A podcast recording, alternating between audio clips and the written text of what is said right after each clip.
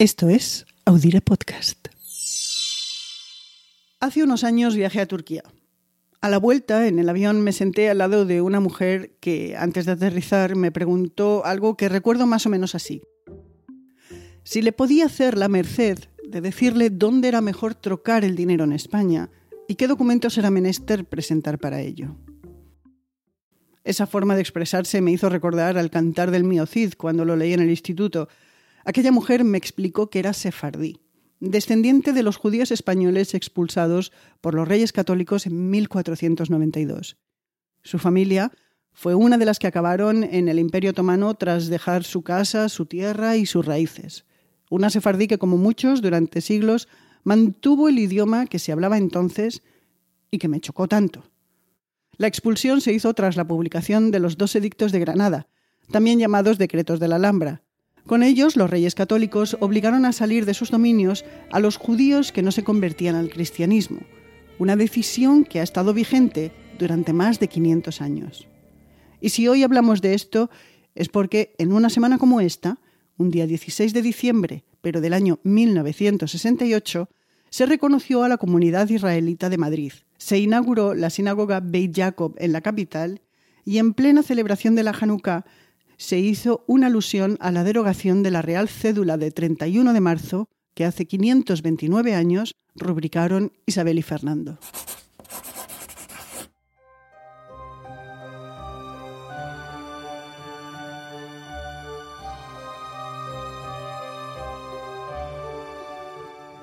De todo esto les vamos a hablar hoy en Calendario de Historias. Soy Ana Nieto y una semana más les doy la bienvenida a un podcast de Audire en el que recordamos el pasado, sin nostalgias, y vemos lo que nos queda de ello hoy.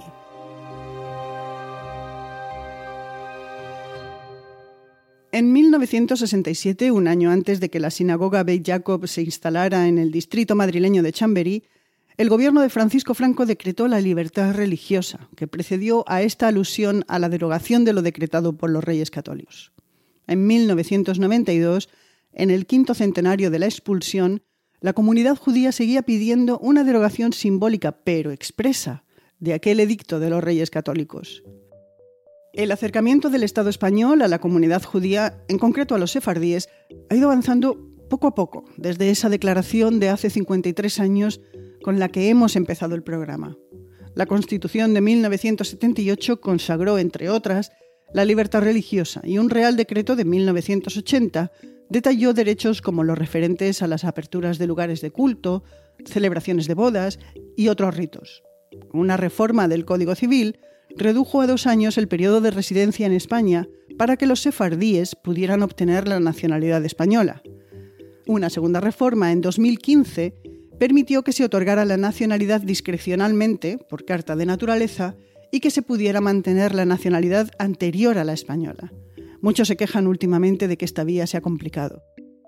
En 1992, además, se adoptaron acuerdos como la concesión de efectos civiles a los matrimonios celebrados en sinagogas, o la elaboración de un calendario festivo alternativo al del Estatuto de los Trabajadores, con las festividades de esta comunidad.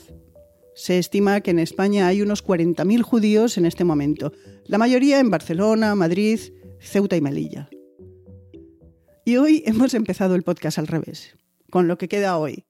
El progresivo cierre de unas heridas abiertas hace medio milenio, olvidadas por España durante siglos, pero no por aquellos en la diáspora que mantuvieron la nostalgia de Sefarad, es decir, España, en sus corazones. Hablemos ahora de la herida y de cuándo empezó a cerrarse, porque los primeros acercamientos entre España y los sefardíes son muy anteriores a 1968, cuando se produjo la alusión al fin del Real Decreto de los monarcas católicos. Pero para eso tenemos que ir mucho más atrás en el libro de historia. Nos vamos a finales del siglo XIII, a Inglaterra. Fue entonces cuando este país ordenó la expulsión de los judíos de su territorio. A finales del siglo XIV lo hizo también Francia, y lo que entonces era la corona de Castilla y Aragón, con los reyes católicos a la cabeza, hizo lo mismo el mismo año 1492 en el que Cristóbal Colón llegó a América y se reconquistaba Granada a los musulmanes. A diferencia de otros lugares de Europa, los católicos fueron muy meticulosos con el cumplimiento de su decreto de expulsión, y la Inquisición y la persecución a la herejía hizo muy difícil la vida a los conversos que secretamente practicaban el judaísmo o conservaban su cultura.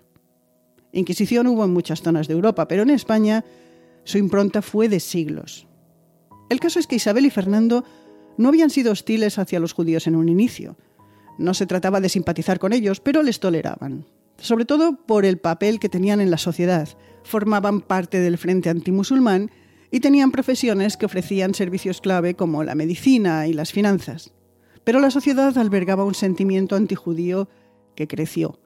Se les empezó a acusar, casi siempre sin evidencias, de envenenar pozos y libelos de sangre, especialmente de asesinatos de niños, además de afrentas a la fe católica. En 1480 se obligó a que vivieran en zonas separadas de los cristianos, en juderías, y que no se mezclaran con ellos. La Inquisición decretó la salida en algunas zonas del reino poco después. Y doce años más tarde, esgrimiendo que la separación no había sido suficiente, ni del todo posible, los reyes les dieron un plazo de pocos meses para abandonar España, malvender lo que pudieran y dejar pertenencias como el oro, la plata y las joyas en la península. Con las llaves de sus casas, algunos se fueron temporalmente a Portugal y Navarra, que aún no formaba parte de los reinos de España. Los más se fueron al norte de África y al Imperio Otomano, donde ya había sefardíes que habían abandonado años antes la península ante el creciente clima hostil que se vivía en España. El entonces emperador Bayaceto II les recibió con los brazos abiertos y ridiculizó a los reyes españoles diciendo que no podía tratarse de personas inteligentes cuando echando a los judíos ha empobrecido a su país y enriquecido al mío. Eso fue lo que dijo. El paso del tiempo manipula las memorias y borra muchas. Y eso ocurrió con aquellos edictos de Granada no la de los sefardíes que mantuvieron la lengua, las llaves de sus casas y durante años hicieron que el castellano fuera la lengua del comercio en amplias zonas del Mediterráneo. La que se borró en cierta medida fue la memoria de unos españoles que olvidaron a otros durante tres siglos y medio.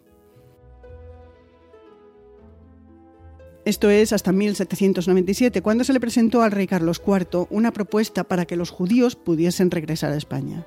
En aquel momento, no había una alusión a los sefardíes, sino a los hombres de negocios que operaban en el resto de Europa. Se les reconocía las riquezas que tenían y creaban, y eso era bastante para apoyar la propuesta. Pero no para que prosperara. De hecho, no solo fue rechazada, sino que además se recordaba que la Inquisición aún castigaba herejes. La tenebrosa Inquisición, por cierto, estuvo activa hasta 1834, aunque durante las guerras napoleónicas fue suprimida temporalmente. Fue la Guerra de África en 1860 la que puso fin al olvido que para entonces era ya prácticamente desconocimiento del mundo sefardí.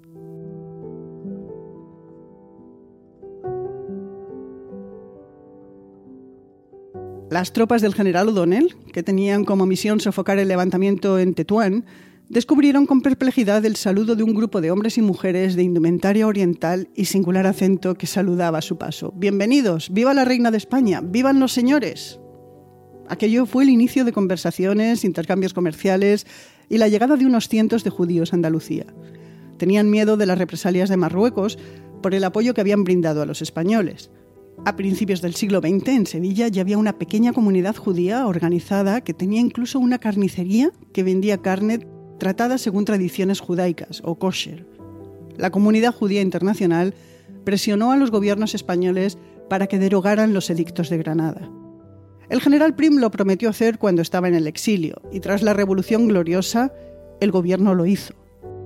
En realidad no se hizo por decreto, pero sí se publicó en la Gaceta de Madrid, que era entonces como el Boletín Oficial del Estado, el BOE, y por tanto tenía efectos vinculantes por esta declaración de hace 153 años y por la libertad de culto de la Constitución del año 1869, se empezaron a establecer sefardíes en España y ejercer su derecho a practicar la religión. El decreto de expulsión se daba por extinto. A partir de ahí el siguiente paso fue 1880.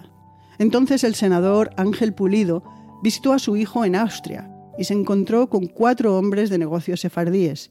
Le chocó cómo hablaban y lo que decían, tanto como a mí a la vuelta de Turquía cuando conocí aquella sefardí. Pulido hizo campaña por el regreso de esta comunidad y fue uno de sus máximos defensores, ganando para su causa a la intelectualidad de la época, como a Blasco Ibáñez, a Pérez Galdós, Carmen de Burgos. Su campaña a favor de los que llamó españoles sin patria llegó hasta principios del siglo XX, cuando se empezaron a abrir sinagogas y reconocer las comunidades judías en algunas ciudades.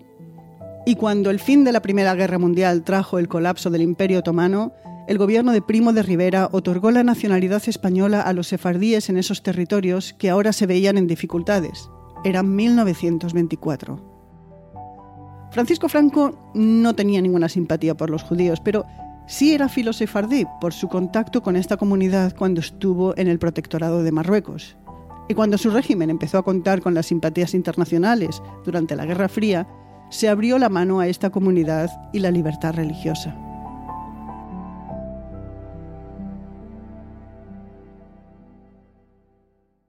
Calendario de historias es un recordatorio del pasado, pero la historia tiene muchos matices, algunos que se descubren poco a poco, muchos protagonistas y muchas historias en sí misma. La de los judíos españoles es fascinante, triste, pero fascinante. Pero esto es todo lo que les podemos contar hoy, porque hemos llegado al final del programa.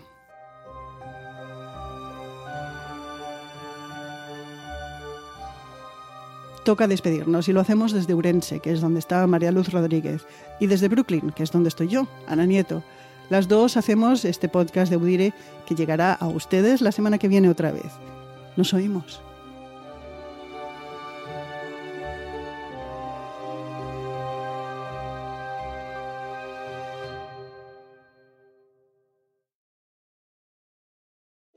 In the metaverse, doctors will practice surgeries hundreds of times before operating on real patients. The metaverse may be virtual, but the impact will be real. Learn more at meta.com slash metaverse impact. Este 4 de julio, no te pierdas la película del verano. Are you ready? Damn right. Top Gun Maverick es una de las mejores películas jamás hecha. Disfrútala en la pantalla más grande que puedas. You got yourself a deal. Tom Cruise, Top Gun Maverick, clasificada PG-13.